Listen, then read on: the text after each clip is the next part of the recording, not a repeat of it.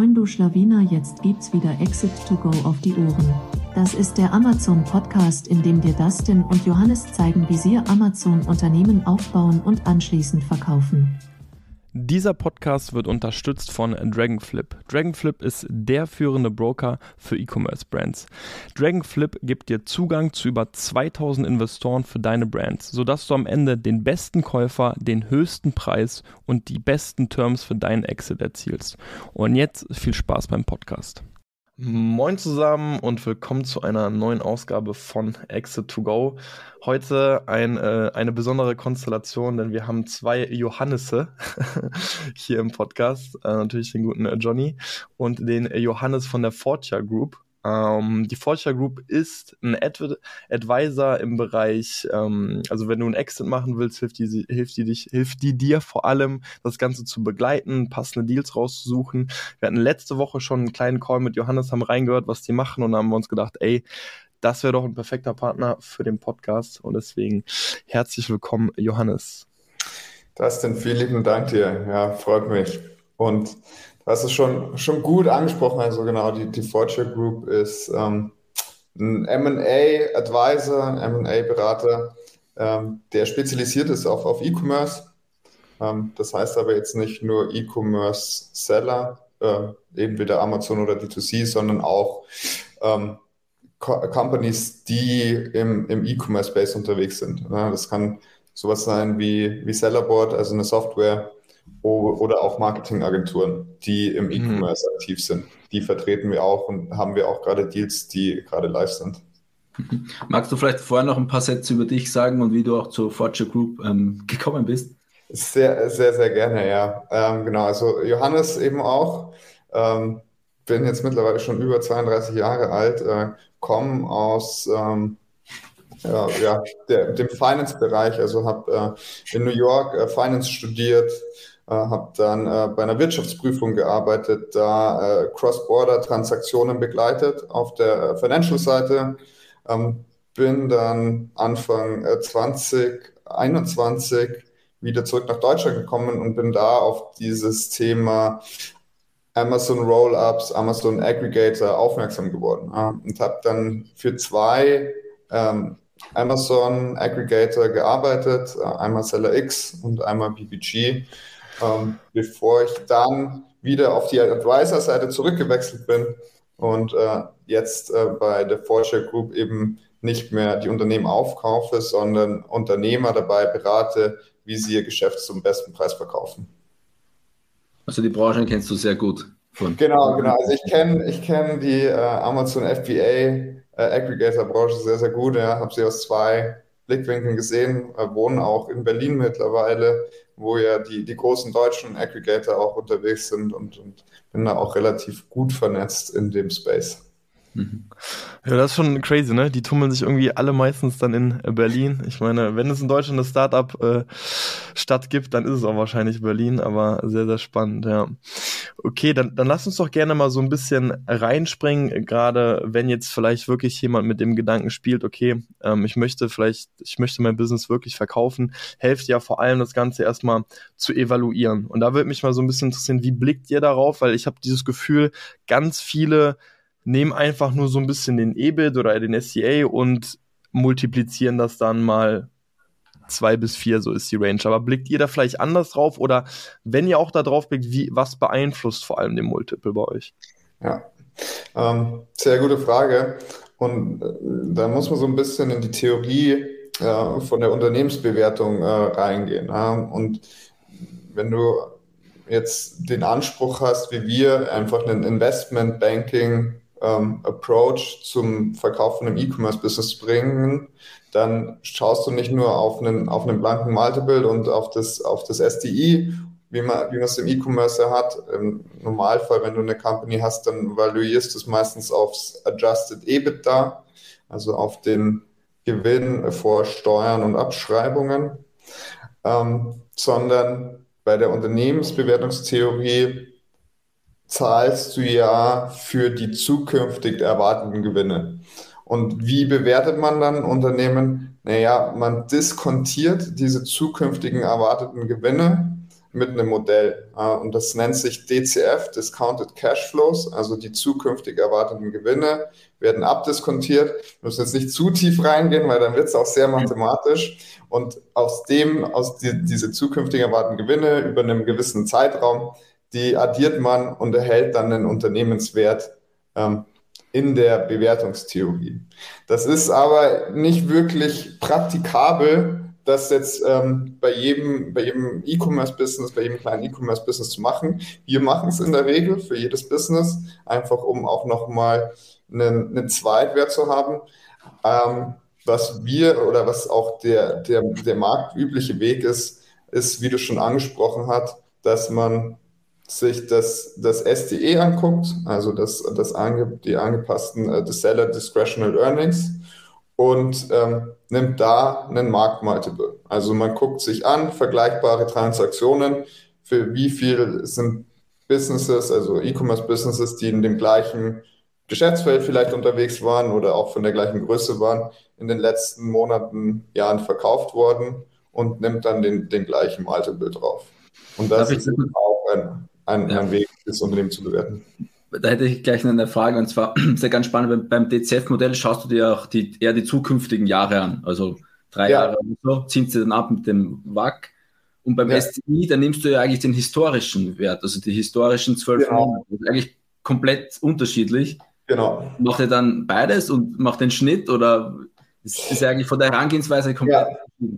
Also theoretisch oder der, theoretisch, aber auch in der Praxis ist es tatsächlich so, dass du, dass du dir, dass du dir verschiedene Bewertungsmethoden anguckst, ne? also zum Beispiel die Multiples und ähm, dann das DCF und dann machst du eine Range. Ne? Dann sagst du eine Range von eine Million bis zweieinhalb Millionen oder 1,5 Millionen, je nachdem, wie ähm, gut du auch das, das DCF aufsetzt sind, sind die Werte auch sehr, sehr ähnlich. Ja? Also das, die Sache bei einem, bei einem Discounted Cashflow Modell ist natürlich, dass du mit Annahmen arbeitest. Du arbeitest mit einer Annahme, wie stark wächst das Business in der Zukunft. Mit welchem Zins zinse ich die ganzen Cashflows ab? Ne? Was ist das Risiko? Welchen Risikozuschlag nehme ich auch? Ja? Das sind alles Faktoren, die kann man in einer gewissen Weise bestimmen. Ja? Ähm, wie mit einer Unternehmensplanung. Es gibt verschiedene Methoden, auch den, den WAC zu ermitteln. Aber am Ende kann keiner in die Zukunft gucken, ja? sondern es ist einfach eine Planung. Und Ganz kurz nur Zwischenfrage für ja. mich als Verständnis. WAC bedeutet? Uh, weighted Average Cost of okay. Capital. Ja. Das ist die erwartete Rendite quasi, oder? Genau, die, die erwartete Rendite. Und ja. ähm, du, du musst halt quasi die erwartete, also na, da geht es halt dann wirklich sehr tief in die Theorie rein. Ne? Du müsstest die erwartete Rendite dann von deinem Eigenkapital, von deinem Fremdkapital ermitteln und äh, mit dem Zinssatz das dann abzinsen. Ja. Da. Und zum Beispiel jetzt, wo die Zinsen steigen, wird der WAC höher und dementsprechend sind die viele Companies auch weniger wert, weil sie genau. höher diskontiert werden. Das ist so das ja. Problem, wenn es heißt, Zinsen werden erhöht, dann werden die Aktien und so automatisch weniger wert oder vor allem Wachstumaktien, weil sie halt die zukünftigen Cashflows quasi weniger wert sind oder zu weit in der Zukunft sind. Genau, genau, genau. Ja, weil du äh, risikofrei theoretisch das Geld äh, besser anlegen könntest als eben äh, jetzt in einem, in einem Company-Kauf. Ähm, dann dazu, dazu hat man meistens auch bei so kleineren, also diese, dieses DCF-Modell wird auch meistens bei, bei größeren Companies gemacht, wo, wo der WAC auch leichter bestimmbar ist und wo auch die, die ähm, Kosten für Eigen- und Fremdkapital besser zu bestimmen sind. Ähm, während das bei kleinen Companies es eine sehr starke, ein sehr starker Schätzwert ist und man in der Regel da auch noch äh, ein Size Premium draufpackt. Also man erhöht diesen Zinssatz, diesen Abzinsungszinssatz nochmal künstlich, weil man einen Risikozuschlag eben macht für Firmen, die einfach kleiner als 100, 200 Millionen sind. Ja. Ich meine, wenn du jetzt eh aus der M&A-Welt kommst, hast du ja sicherlich davor auch viele andere Firmen gesehen, vielleicht gar nicht nur E-Commerce, sondern vielleicht sogar auch offline. Wie, wie schätzt du das ein oder wie vergleichst du das, wenn man jetzt ein klassisches Amazon FBA-Modell nimmst und äh, kann man da sagen, dass die Multiples da im Schnitt, also wenn man das jetzt auch wirklich auf Multiple-Basis mit SDI bezieht, ja. ähm, habe ich immer so ein bisschen das Gefühl, sind die im Vergleich häufig deutlich geringer, als wenn man jetzt zum Beispiel wirklich äh, nochmal rausgeht und also in den letzten Jahren ja beispielsweise auch, auch Cannabis-Firmen ähm, extrem anders bewertet und deutlich höher bewertet. Ähm, wie siehst du diese Diskrepanz und findest du es teilweise underrated oder findest du es genau richtig, wie es derzeit ist? Ja. ähm, da muss man so ein bisschen den Zeitablauf der, der letzten eineinhalb Jahre sehen. Ja. Und für, wenn du jetzt im klassischen deutschen Mittelstand äh, unterwegs bist, in dem ich auch äh, viel vor der Zeit, in, dem, in der ich jetzt im E-Commerce gearbeitet habe, äh, tätig war, da, da sind die Multiples jetzt für einen Metallbauer zum Beispiel, äh, es liegt auch so um die drei bis vier. Es kommt natürlich ein bisschen auf die Lage an, wie gut ist dem sein Geschäft und so weiter. Aber die für, für, für kleine mittelständische Unternehmen, die keinen, kein Wachstum haben oder ein sehr, sehr flaches Wachstum haben, ähm, da sind die, da sind die Multiples so eher so zwischen drei bis vier, zwei bis vier Mal. Ja. Also das ist schon ein sehr sehr normaler Wert für ein, für ein deutsches mittelständisches Unternehmen von, dem, von dem Unternehmenswert zwischen, ich würde sagen, zwischen 5 bis 50 Millionen. Ja. Und wenn man sich jetzt dann im Verlauf des anguckt, wie haben sich die Multiples entwickelt, also Thrasio, der, der große amerikanische Aggregator, der damit angefangen hat, der hat am Anfang ähm, Amazon FBA-Unternehmen gekauft für ein Multiple vom Adjusted SDE um die 1,5 bis 2 Mal. Ja. Mhm. Das ging dann äh, so weit, dass wir Ende letzten Jahres Multiples gesehen haben, die gingen teilweise in die 6 bis 7 Mal. Also ich rede hier immer von der, der ganzen Vergütung, also Upfront-Zahlung und Deferred Payments. Aber es gab wie gesagt, es hat sich dadurch, dass dann relativ viele dieser Firmen auf den Markt gedrückt haben, sehr, sehr, sehr viel Geld dann auch in den Markt mhm. gegangen ist. Also ihr habt ja die, die Runden auch bestimmt mitverfolgt. Es sind ja mehrere hundert Millionen von, von vielen verschiedenen Companies auch hier in Deutschland geraced worden.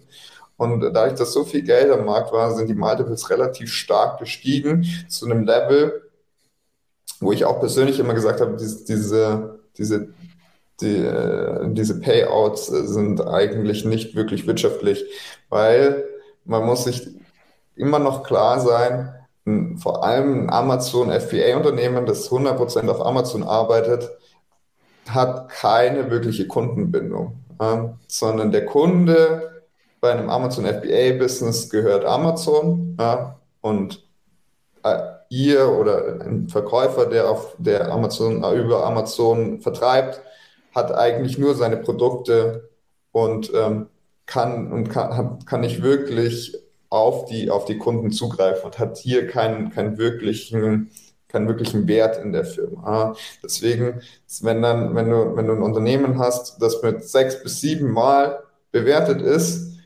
wo du eigentlich nur ein Produkt hast, das jeder theoretisch kopieren kann, wo du keine Kundenbindung hast, wo es wirklich auch schwer ist zu sagen, ist das, ist das jetzt eine Brand oder ist das ein Produkt, das ähm, mir in zwei Monaten Chinese nachkopieren kann und äh, das gleiche Produkt für die Hälfte auf den Markt bringt und ich bin in, in sechs Monaten pleite, dann ist, dann sind diese Multiples von sechs bis sieben einfach total unrealistisch. Und man hat es auch gesehen, ähm, in, in den letzten, ja, ich würde sagen, drei, vier Monaten, dass viele, die letztes Jahr zu diesen Multiples auch verkauft hatten, natürlich Glück hatten ja, und auch einen guten Preis bekommen haben, dass die aber auch jetzt groß schreien, ähm, wenn es um, um, um Deferred Payments geht, mhm. weil eben viele dieser Geschäfte nicht so gewachsen sind, wie die Erwartungen waren. Ja. Und das hat nicht nur damit zu tun, dass eben äh, jetzt äh, der Ukraine-Konflikt ausgebrochen ist, sondern es hat einfach auch mit diesem Thema, mit dieser Thematik zu tun.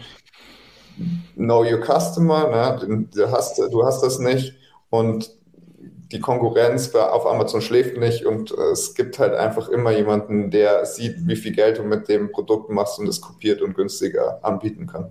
Ja. Mhm.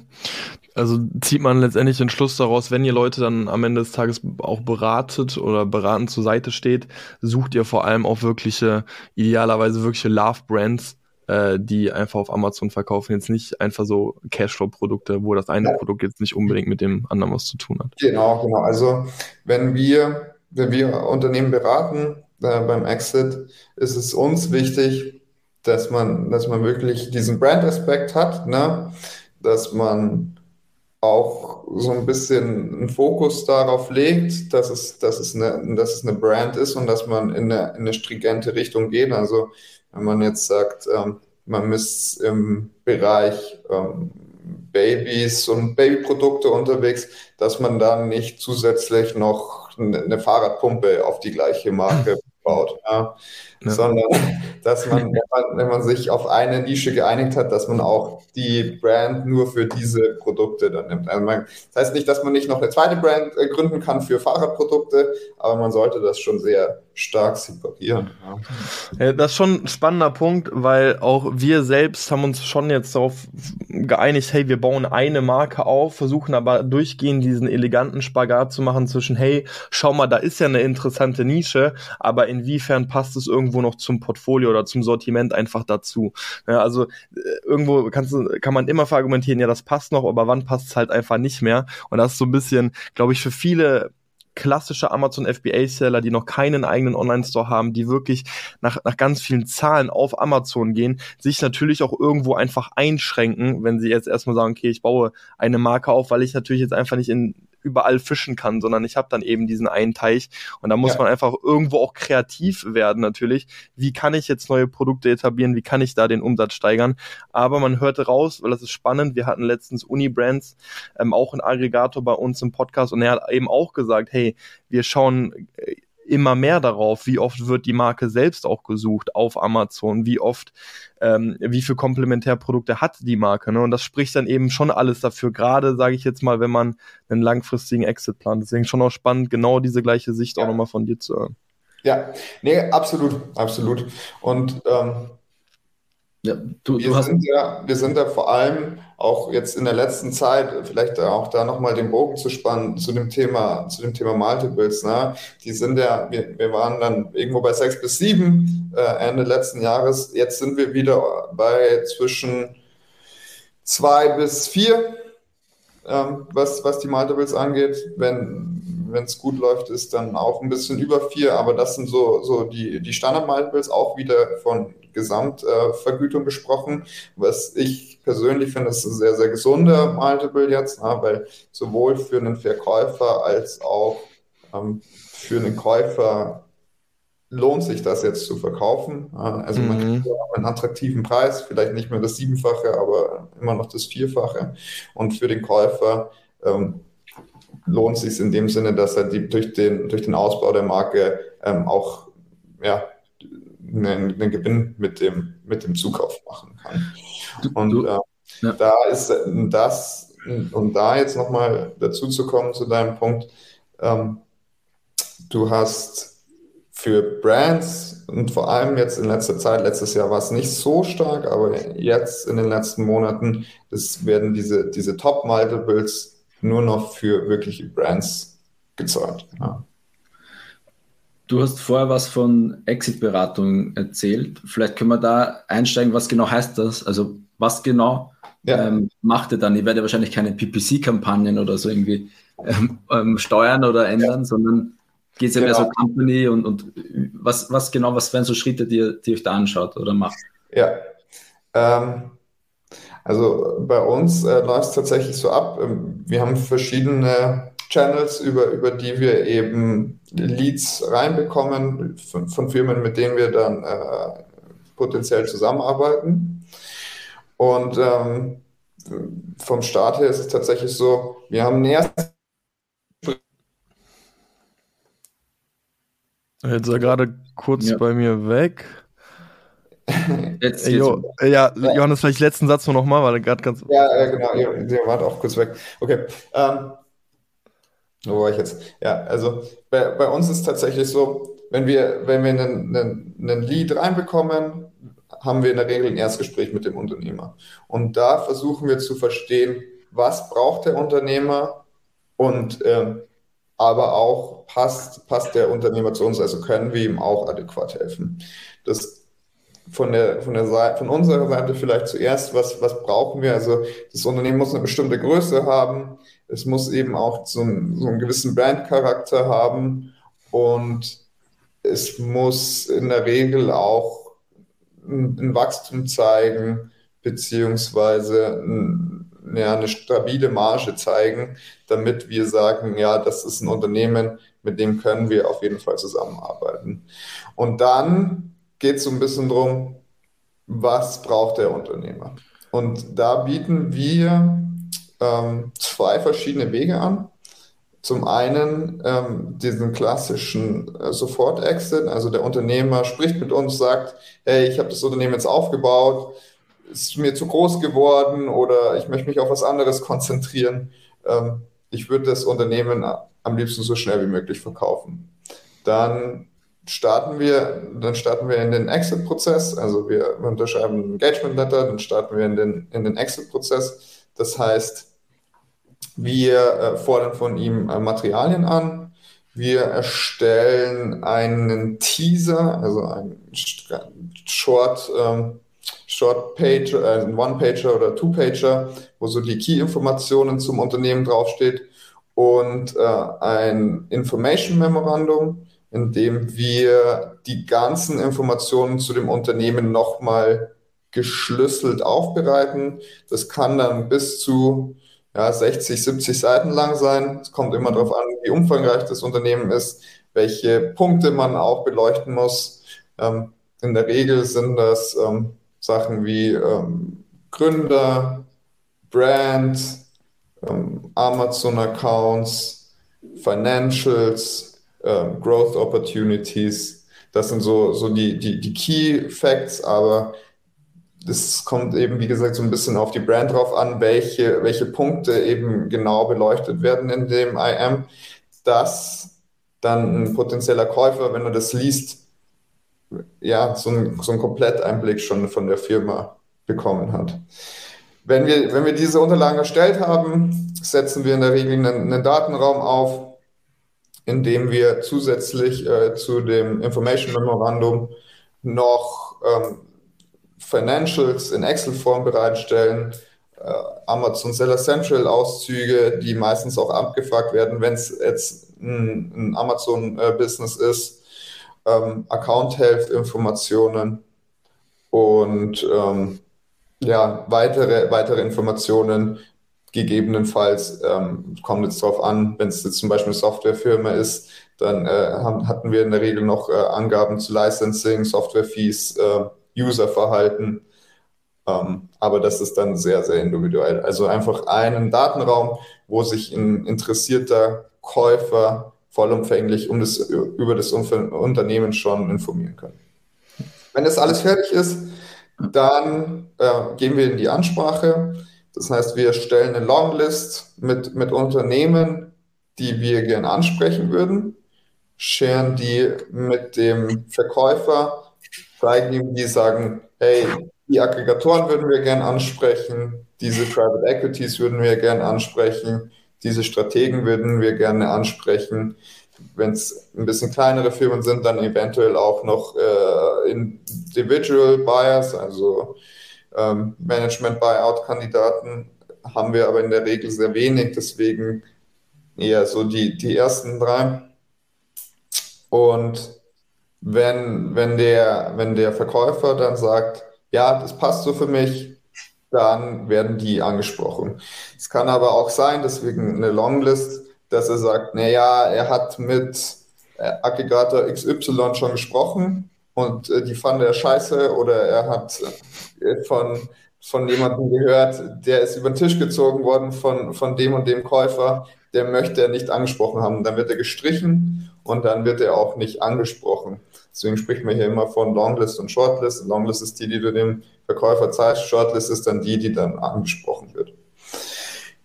Wir schreiben die an, ähm, kommt so ein bisschen darauf an, wie lang die ist, entweder mit einer, mit einer großen Rundmail oder auch individuell. Wie gesagt, kommt auch wieder ein bisschen darauf an, was für ein Unternehmen das ist. Und ähm, dann geht es tatsächlich darum, äh, Feedback einzuholen, Erstgespräche mit den äh, Interessenten zu führen und ähm, denen dann auch den Zugang zum Datenraum zu geben.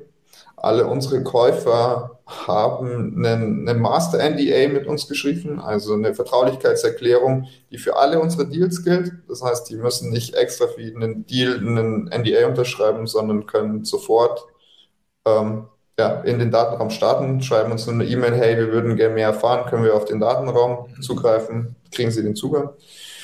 Und dann gibt es in der Regel einen Call mit dem Verkäufer, ähm, wenn danach gefragt wird, also das muss nicht sein, aber wenn danach gefragt wird, dass ähm, nochmal offene Fragen beantwortet werden oder Fragen, die ich ähm, dem Interessenten nicht beantworten kann, nochmal vom Verkäufer beantwortet werden.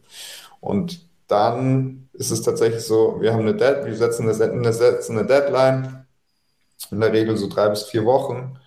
Und bis dahin muss dann der Interessent sagen, gibt ein Angebot ab und wie sieht das Angebot aus. Das nennt man dann Letter of Intent, also so ein indikatives Offer, das die vorbeischicken, das die, das die uns zuschicken. Wir bereiten die dann auf, vor allem wenn es mehrere sind, besprechen die mit dem Verkäufer, verhandeln da in der Regel auch nochmal nach, weil es immer so ein paar Punkte gibt, die vielleicht sehr, sehr käuferfreundlich sind oder die einfach angepasst werden müssen, um das Offer, so wie es ist, attraktiv zu machen. Und dann muss sich der Verkäufer entscheiden, ja, welches Angebot nimmt er jetzt an. Habt Und, ihr eigentlich auch ganz kurz ähm, intern ja. quasi Rechtsanwälte, wenn es dann wirklich in die Verhandlung geht, ihr bestimmte Punkte im Vertrag geklärt haben wollt? Also ja oder nein und vor allem, also wann kommt das zu Einsatz? Also fängt man, fangt ihr schon beim Letter of Intent an, darüber zu sprechen oder wann, wann startet ihr damit? Also wir, wir, wir selber dürfen keine Rechtsberatung machen, ja, das ist getrennt. ich bin auch kein Anwalt. Ähm, wir arbeiten aber natürlich mit, mit Anwälten, verschiedenen Anwälten zusammen, die wir auch äh, den Verkäufern dann empfehlen können, die auch spezialisiert sind auf E-Commerce Exits und ähm, oder auch auf grundsätzlich auf MA-Transaktionen und die in dem Bereich dann auch viel Erfahrung haben. Ja. Ist ähm, das dann auch Teil, ja. Teil, eurer Leistung? Also ist das, also zählt das zu eurem Team oder seid ihr einfach nur die Schnittstelle, aber die Kosten trägt dann letztendlich der Verkäufer, der Händler selbst? Genau, also wir sind, wir sind nur die Schnittstelle, die, die Kosten trägt der, trägt der Verkäufer hier. Ja, genau. Also du hast auf der einen Seite den Berater, der, wir sind hauptsächlich eben für die finanziellen Themen und, und die Commercial-Themen, wie das Angebot eben zuständig. Und dann brauchst du aber natürlich eine Rechtsberatung für den, für den schlussendlichen Vertrag. Und da können wir eben nicht unterstützen, weil wir keine Anwälte sind. Wir können aber dahingehend helfen, indem wir eben gute Anwälte in dem Bereich vermitteln, mit denen wir auch stark und Hand in Hand zusammenarbeiten. Ähm, zu dem Thema, wann du, wann du den ins Boot holen solltest, also ich persönlich oder ähm, auch wir als Defaulture Group empfehlen natürlich, dass man zum LOI schon einen Anwalt mit reinnimmt. In der Regel sind aber vor allem bei diesen E-Commerce-Businesses und dadurch, dass ein LOI ja auch keine bindende Wirkung hat, also du unterschreibst ja quasi nur, dass du eine, dass du die Absicht hast, an den und denjenigen zu verkaufen, ähm, können wir auch mit gutem Gewissen sagen, dass wir den LOI auch so weit ähm, beraten können, dass da jetzt nicht unbedingt ein Anwalt drüber schauen muss. Also es kann sogar eher vielleicht sogar von Nachteil sein, weil sich dann der Anwalt an bestimmten Stellen äh, stört oder das noch aufgenommen haben wollen würde und man sich dann die, das Angebot mit, dem, mit der Gegenseite hin und her spielt und am Ende vielleicht nicht zu einem zu einer ersten Absichtserklärung kommt, obwohl es ja nur das ist, eine Absichtserklärung und das noch kein bindender Vertrag ist. Ja. Aber die Empfehlung ist natürlich, sobald man einen LOI auch unterschrieben hat, dass man einen Anwalt mit ans Board holt, weil dann die finalen Verträge ja auch relativ zeitnah von meistens von der Käuferpartei ähm, geteilt wird und man dann ja ähm, die, den, ja, die, die Rechtsberatung in Anspruch nehmen muss. Ja. Du hast vorher erwähnt, dass eine Art Mindestgröße auch als Verkäufer notwendig ist oder dass man mit euch zusammenarbeitet. Ja. Was sind denn so die Grundprämissen? Wie, wie groß, vielleicht auch die Historie, wie lange sollte man schon Zahlen haben? Also gibt es so, so eine Mindestanforderung? Also von der History ist jetzt, da sind wir flexibel. Ne? Wenn du in einem Jahr auf 10 Millionen hochskaliert hast, dann haben wir da kein Problem. Als 10 Millionen Euro Umsatz hochskaliert hast, dann haben wir da eigentlich kein Problem, äh, dass es nur, dass die Firma nur ein Jahr alt ist. Ähm, was so unsere, unsere Grundprämissen sind, äh, sind tatsächlich auf der einen Seite für Amazon-Unternehmen so zwischen drei bis vier Millionen Euro Umsatz und eine Marge von ja, 15 bis 20 Prozent, also mindestens 15 Prozent. Das, das, das ist so, sind so die Hauptprämissen. Und dann, ähm, was wir uns auch immer noch angucken, ähm, ist, es, ist es eine Brand? Wie stark wächst, wie stark wächst das Unternehmen? Oder, oder ist das Unternehmen geschrumpft in letzter Zeit? Und ähm, ja, mhm. sehen wir Potenzial, da eher, ähm, die, die, die Marke auch zu einem, zu einem guten Preis zu verkaufen. Mhm. Wenn es um B2C-Unternehmen geht, dann arbeiten wir in der Regel mit Unternehmen, die machen so um die 10 Millionen Euro Umsatz und ähm, sind aber auch so von der, von der Marge in, um, die, um die 15 Prozent. Okay. Ähm, ich hätte noch eine Frage zum Data Room oder auch zur Due Diligence. Ja. Also ich stelle mir vor, dass man dort die ganzen BWAs, die Jahresabschlüsse, diese ganzen Gesellschafterlisten, das ganze Standardkonstrukt hochlädt. Aber was schaut ihr euch zum Beispiel auch so die COX an, also Bezugspreis, oder macht ihr da irgendwelche Prüfungen oder so? Weil das ist eigentlich der größte Fehler-Error auch. Weil ja. jetzt sieht ja auch Sellerboard-Zahlen wahrscheinlich, genau. seht da die 20% Marge, denkt, aha, cool, passt. Ja. Aber was ist, wenn das ganze Konstrukt eigentlich falsch ist? Ja, nee, absolut, absolut. Und ähm, da muss man ein bisschen differenzieren. Also in den Datenraum, den wir den Interessenten bereitstellen, packen wir im, Ende, im, im ersten Schritt äh, keine, keine BWAs oder Jahresabschlüsse rein. Ja, das wäre ein bisschen too much vom LOI. Das kriegt ein Käufer, wenn er dann äh, in, die, in die Due Diligence mit uns geht. Was wir aber natürlich anfordern, sind alle Unterlagen, um die, ähm, ja, die, die wahren Cox zu bestimmen. Weil, wie du sagst, wenn wir zum Beispiel mit, mit Sellerboard-Zahlen arbeiten, dann ist es in, oh, zum, zum einen natürlich einfach, weil du da einfach die Zahlen exportieren kannst und einfach sehen kannst, wie war der Verlauf über die letzten Monate. Aber die Kosten wurden ja vom Verkäufer oder von dem Unternehmer eingetragen. Und da müssen wir natürlich nochmal nachprüfen, sind die sauber gepflegt worden, sind die richtig kalkuliert worden und ähm, passt das auch zu dem, was wir in der Dokumentation zum Beispiel in den, in den Invoices sehen. Ja. Hm. Ähm, da haben wir auch schon oft das Problem gehabt, ne, wie du gesagt hast, dass jemand äh, eine Marge von 30, 40 Prozent zeigt und im Endeffekt sind es halt dann doch nur 20 oder, oder 18, weil verschiedene Kosten einfach nicht berücksichtigt worden sind. Ähm, die in die Cox mit einfließen müssen. Auch einmal eine etwas kritischere Frage. Wo siehst du denn den, den größten Hebel, wenn man eben mit einem Berater zusammenarbeitet? Weil Ihr räumt natürlich extrem viel auf, sage ich jetzt mal. Also ihr stellt ja die Financials sehr klar zur Verfügung. Plus ihr habt ja auch einfach mittlerweile ein Netzwerk, was sicherlich über Aggregaten, Aggregatoren hinausgeht. Aber wenn ich mir jetzt so vorstelle, okay, da wird jetzt jemand angeschrieben von einem Aggregator und der möchte nur Zugang zum Sellerboard und macht darauf ein Angebot. Ist ja. natürlich auch, also da, da, da ist einfach so die kritische Frage, wo glaubt ihr, habt ihr den größten Hebel, dass ihr da einfach wirklich dann auch den, den Mehrwert für den Kunden liefert? Ja. Ähm der, also der, der, der allergrößte Mehrwert ist, ist sicherlich äh, unsere Käuferlandschaft. Du verkaufst nur zum besten Preis, wenn du auch alle relevanten Käufer angesprochen hast. Und wenn du jetzt, ich sage als, als Einzelunternehmer ohne Berater das, das machen möchtest, dann bin ich mir sicher, dass sehr viele, und das haben wir auch letztes Jahr gesehen, sehr viele auch sehr gute Exits hinlegen können. Aber sie haben definitiv nicht den ganzen Markt gefragt, ist das Business interessant für, für euch? Ja?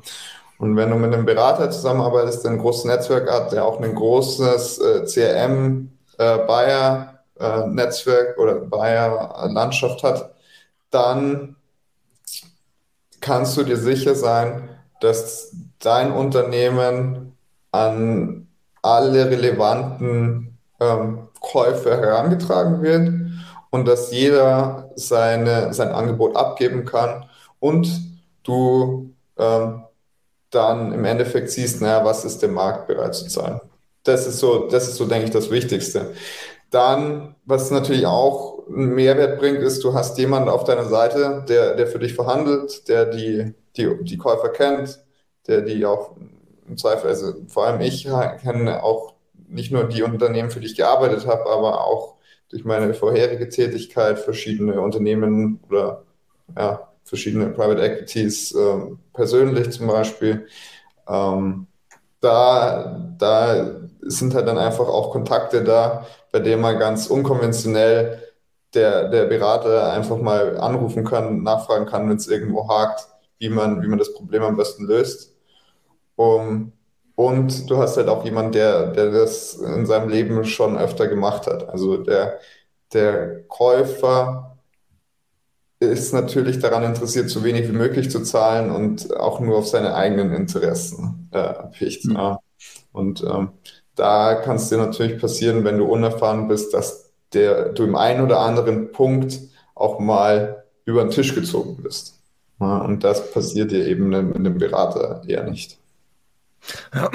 Also ich muss auch sagen, wir, weil wir haben ja bereits eine Marke verkauft, wir haben es damals auf eigene Faust gemacht je mehr ich ja gerade auch so mit Aggregatoren spreche, aber auch mit Beratern wie euch, merke ich, dass der Mehrwert wirklich überwiegt. Also wenn ich jetzt auch so ein bisschen zurückdenke tatsächlich, ähm, äh, denke ich auch oft an Situationen, wo wir einfach nicht wussten, wie sollen wir das jetzt interpretieren, wo stehen wir gerade wirklich und einfach eine Person, diesen Sparringpartner alleine zu haben, der dir einfach auch hilft, einfach ein paar Fragen zu beantworten. Also nimmt auch ungemein Kopfschmerz. Also selbst wenn du also ich sage sogar, selbst wenn ich heute einen, einen Exit machen würde, ich nehme einen Berater, aber der, der holt gar keinen Prozent mehr raus, aber der ist schon da und egal, ob ich das jetzt alleine mache oder mit Berater, würde ich ja immer dann mit Berater gehen, weil der dir auch einfach so viel Arbeit und so viel Fragen abnimmt, die ein FBA-Seller, der es vielleicht wirklich noch nie gemacht hat, sich wirklich bis ins Bett legen stellen wird. So, okay, was bedeutet das? Wie kann das bedeuten? Und bis das ganze Ding über die Bühne ist, ich glaube, das vernachlässigen auch viele,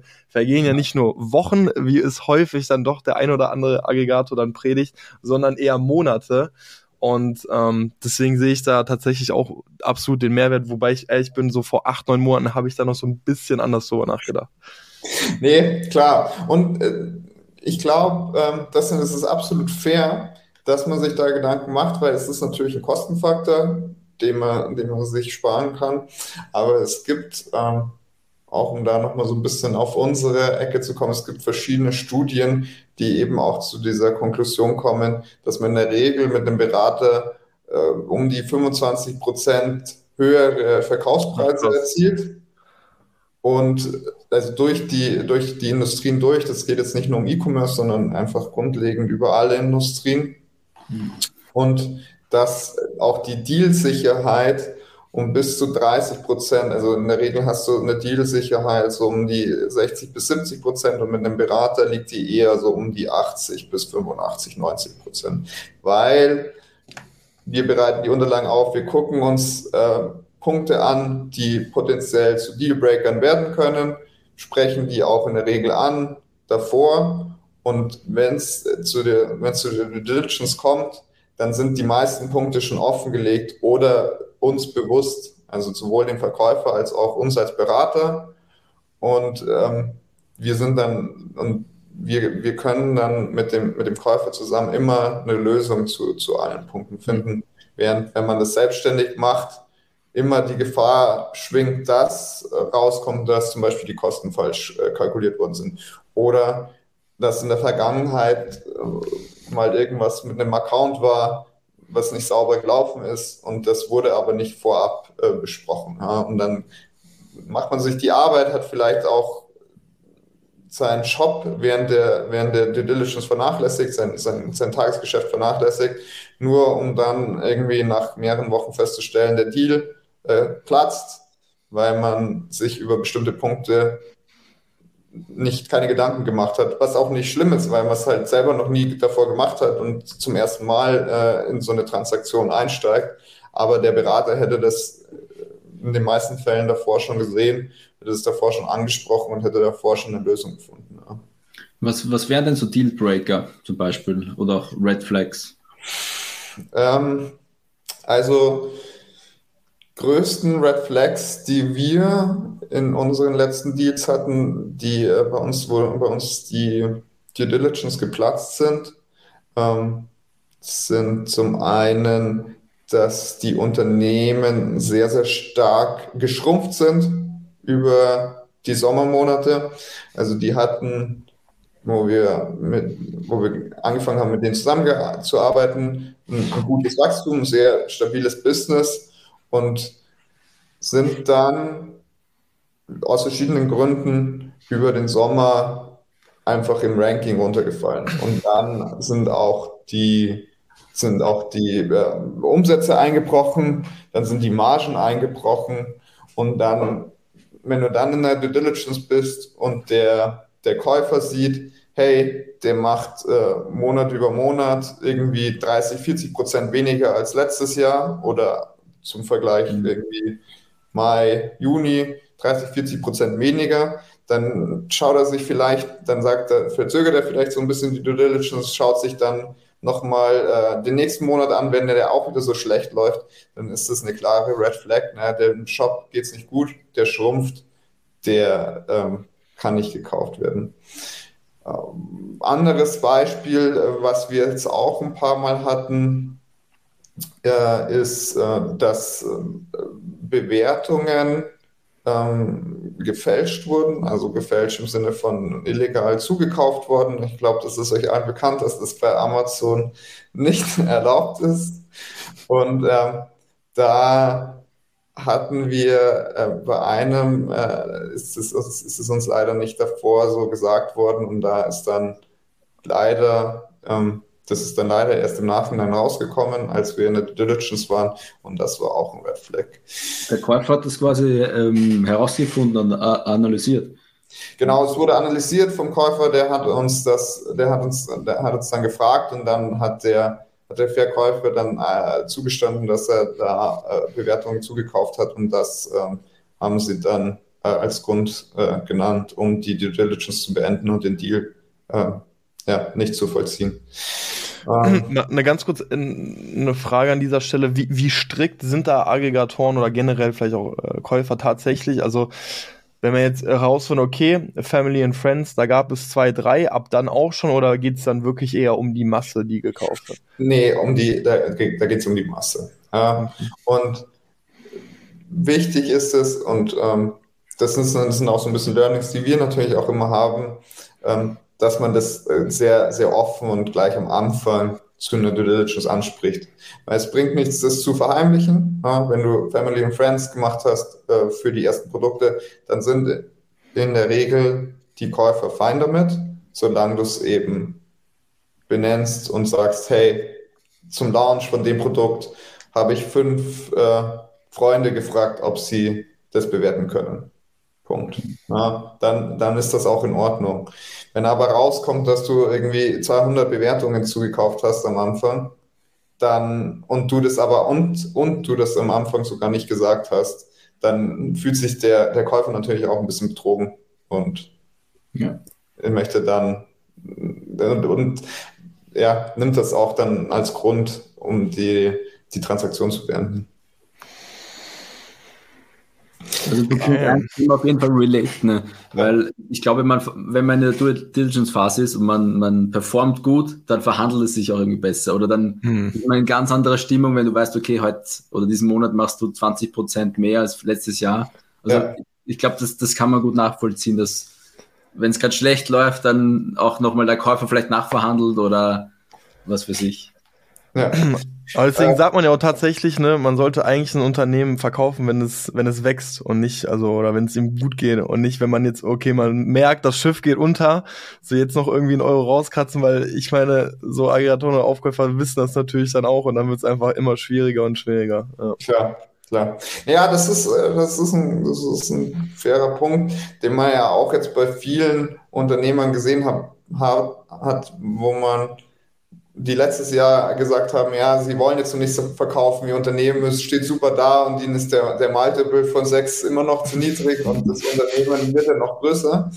Und äh, die jetzt verzweifelt versuchen, ihr Unternehmen zu verkaufen, wo wir auch als Berater sagen, es tut uns leid, aber wir, wir können dir in dem Schritt nicht mehr helfen, ja. weil das Unternehmen zu, zu stark geschrumpft ist, die Umsätze und die, die Margen zu stark eingebrochen sind wir, wir, wir glauben, dass es keinen Käufer derzeit für dieses Business gibt. Ja.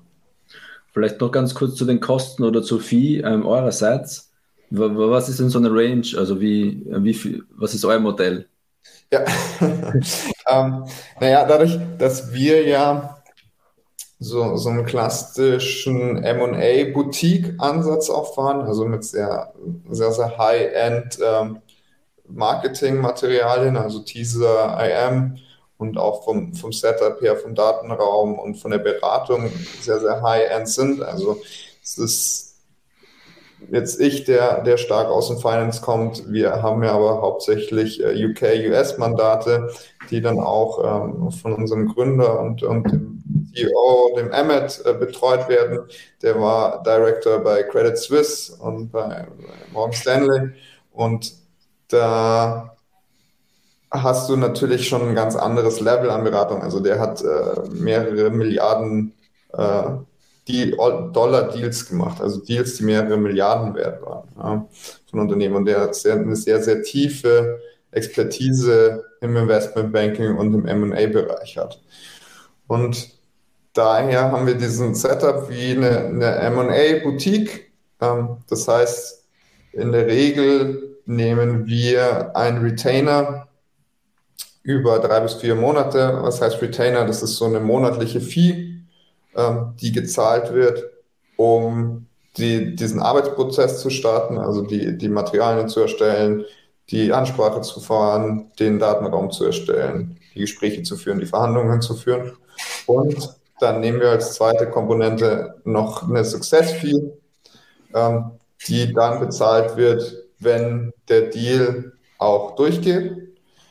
Von der Range her kommt es natürlich immer sehr stark darauf an, wie groß das Unternehmen ist und auch wie wir es einschätzen, wie, stark, wie, wie schnell und wie, ähm, wie gut es verkauft werden kann.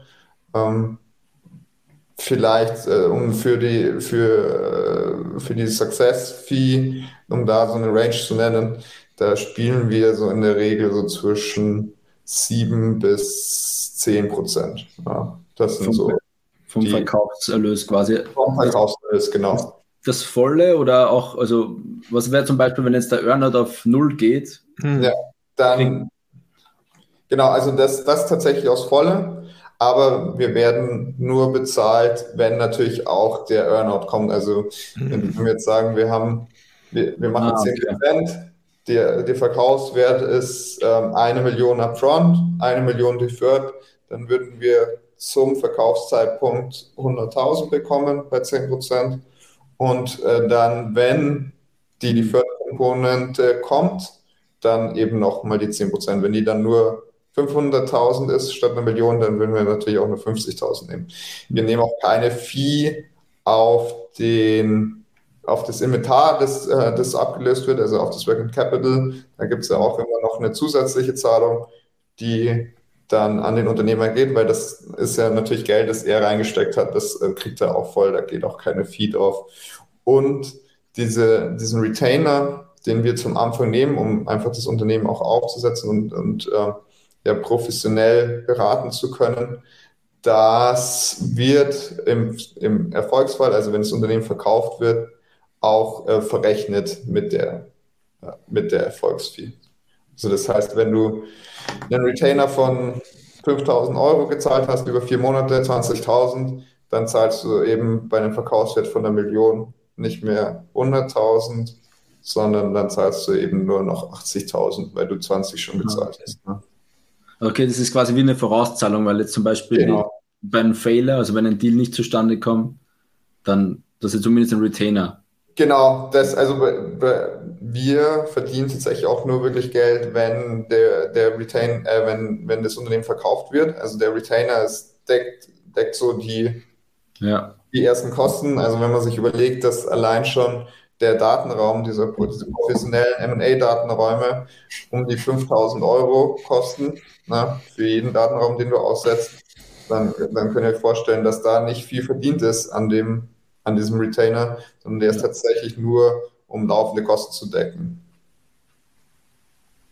Okay.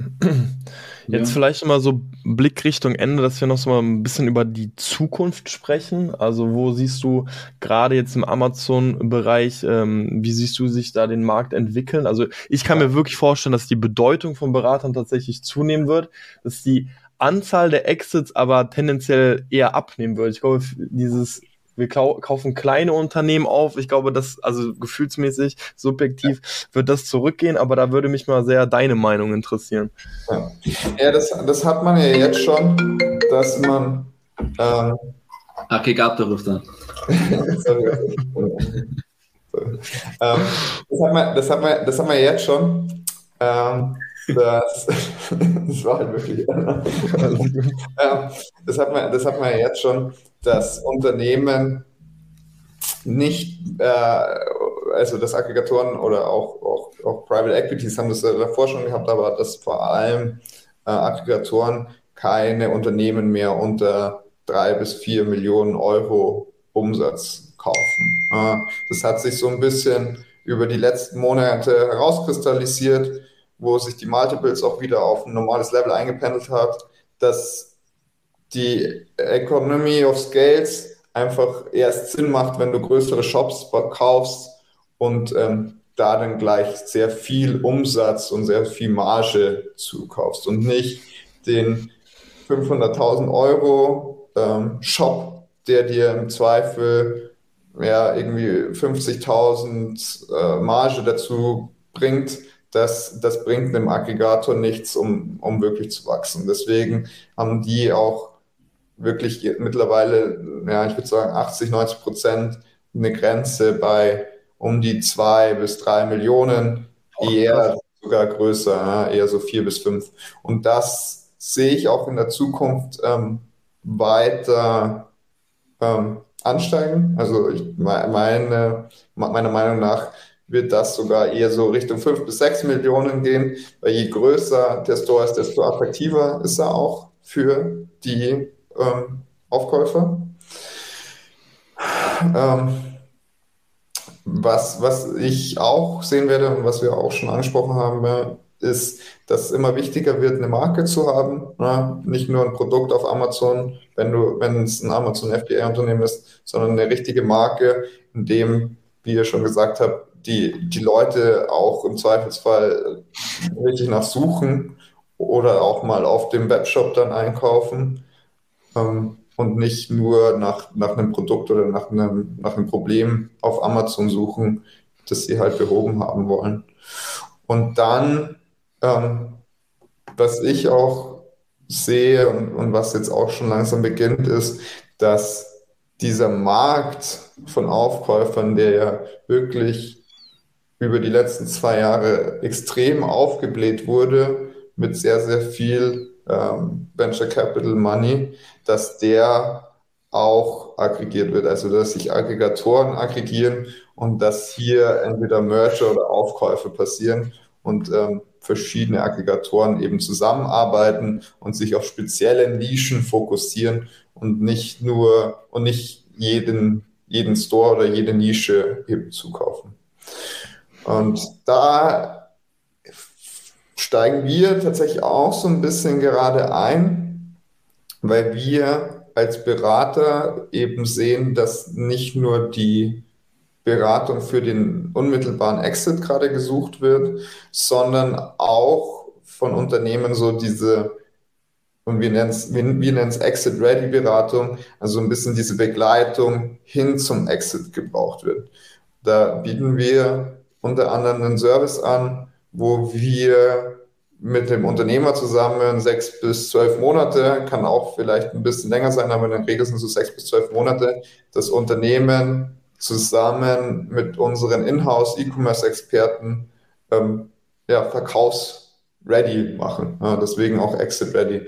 Also wir gehen zusammen in die, in die Produkte rein, gehen in die, in die Kosten rein, gehen in die äh, Wachstumsmöglichkeiten rein, schauen, wo sind Hebel, wie kann man das Unternehmen am besten aufstellen und wie, was können wir in sechs bis zwölf Monaten erzielen, um das Unternehmen dann so hinzustellen, dass auch die meisten Käufer daran interessiert sind und auch für den besten und das Unternehmen auch zum besten Preis dann verkauft werden kann.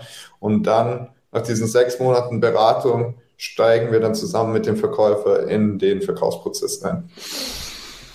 Okay, krass. Also da nehmt ihr ja teilweise schon sehr, sehr früh eure Kunden damit an die Hand. Also genau. wenn man sich ja Exit Ready machen will, wie du selbst sagst, so, dann sollte man ja zumindest mal sechs bis zwölf Monate ja. in die Zukunft schauen. Ähm, genau. Spannender Ansatz auf jeden Fall, ja. Ja. Ja. ja, genau. Das ist so ein bisschen differenzierend, differenzierend, aber wir achten das als, als nötig, vor allem für Unternehmen, die, die, die ein starkes Potenzial haben, die aber vielleicht einfach so einen Sparingspartner brauchen, um das Unternehmen auf den richtigen Weg zu schieben, dann, damit sie es dann mit der Intention, damit sie es dann in, in sechs bis zwölf Monaten verkaufen können. Sweet. Ja, ich glaube, dann haben wir es, oder? Knappe Stunde. Ich habe gerade auf die Frageliste noch so ein bisschen ge geschaut. Tatsächlich sind alle Fragen soweit ähm, abgearbeitet. Den letzten Punkt fand ich tatsächlich jetzt nochmal sehr, sehr spannend, dieses Exit Ready Man. Ich kann mir sehr gut vorstellen, dass das für sehr viele spannend sind, weil ich glaube, viele spielen eben dann doch langfristig mit dem Gedanken zu verkaufen. Deswegen jetzt so am Ende, Johannes, wo, wo und wie kann man euch am besten erreichen? Genau, also am besten, ihr, ihr schickt mir einfach eine E-Mail an äh, johannes.rossner at theforturegroup.com oder direkt über unsere Webseite. Da könnt ihr das Kontaktformular ausfüllen und ähm, dann einfach, wir, wir melden uns dann bei euch. Ähm, ich freue mich, ich freue mich über jeden Unternehmer, also auch wenn ich jetzt gesagt habe, unsere Thresholds sind irgendwie bei, bei drei bis vier Millionen Euro Umsatz, meldet euch auch gerne, wenn ihr, wenn ihr etwas kleiner seid und äh, das Thema Exit Ready zum Beispiel spannend findet ähm, ich unterhalte mich da gerne, gebe da auch gerne unverbindliche Tipps, selbst wenn man dann nicht zusammenarbeitet. Ähm, und dann besteht immer die Möglichkeit, vielleicht doch in der Zukunft zusammenzuarbeiten. Sehr schön. Äh, packen wir beides, also sowohl die Webseite als auch deine E-Mail in die Beschreibung. Also wer Kontakt aufnehmen möchte, weiß jetzt wie. Ich sage danke Johannes, danke Johnny und äh, ich hoffe, ihr konntet einiges mitnehmen und ich sage bis zur nächsten Folge. Ciao, ciao. Danke euch zwei.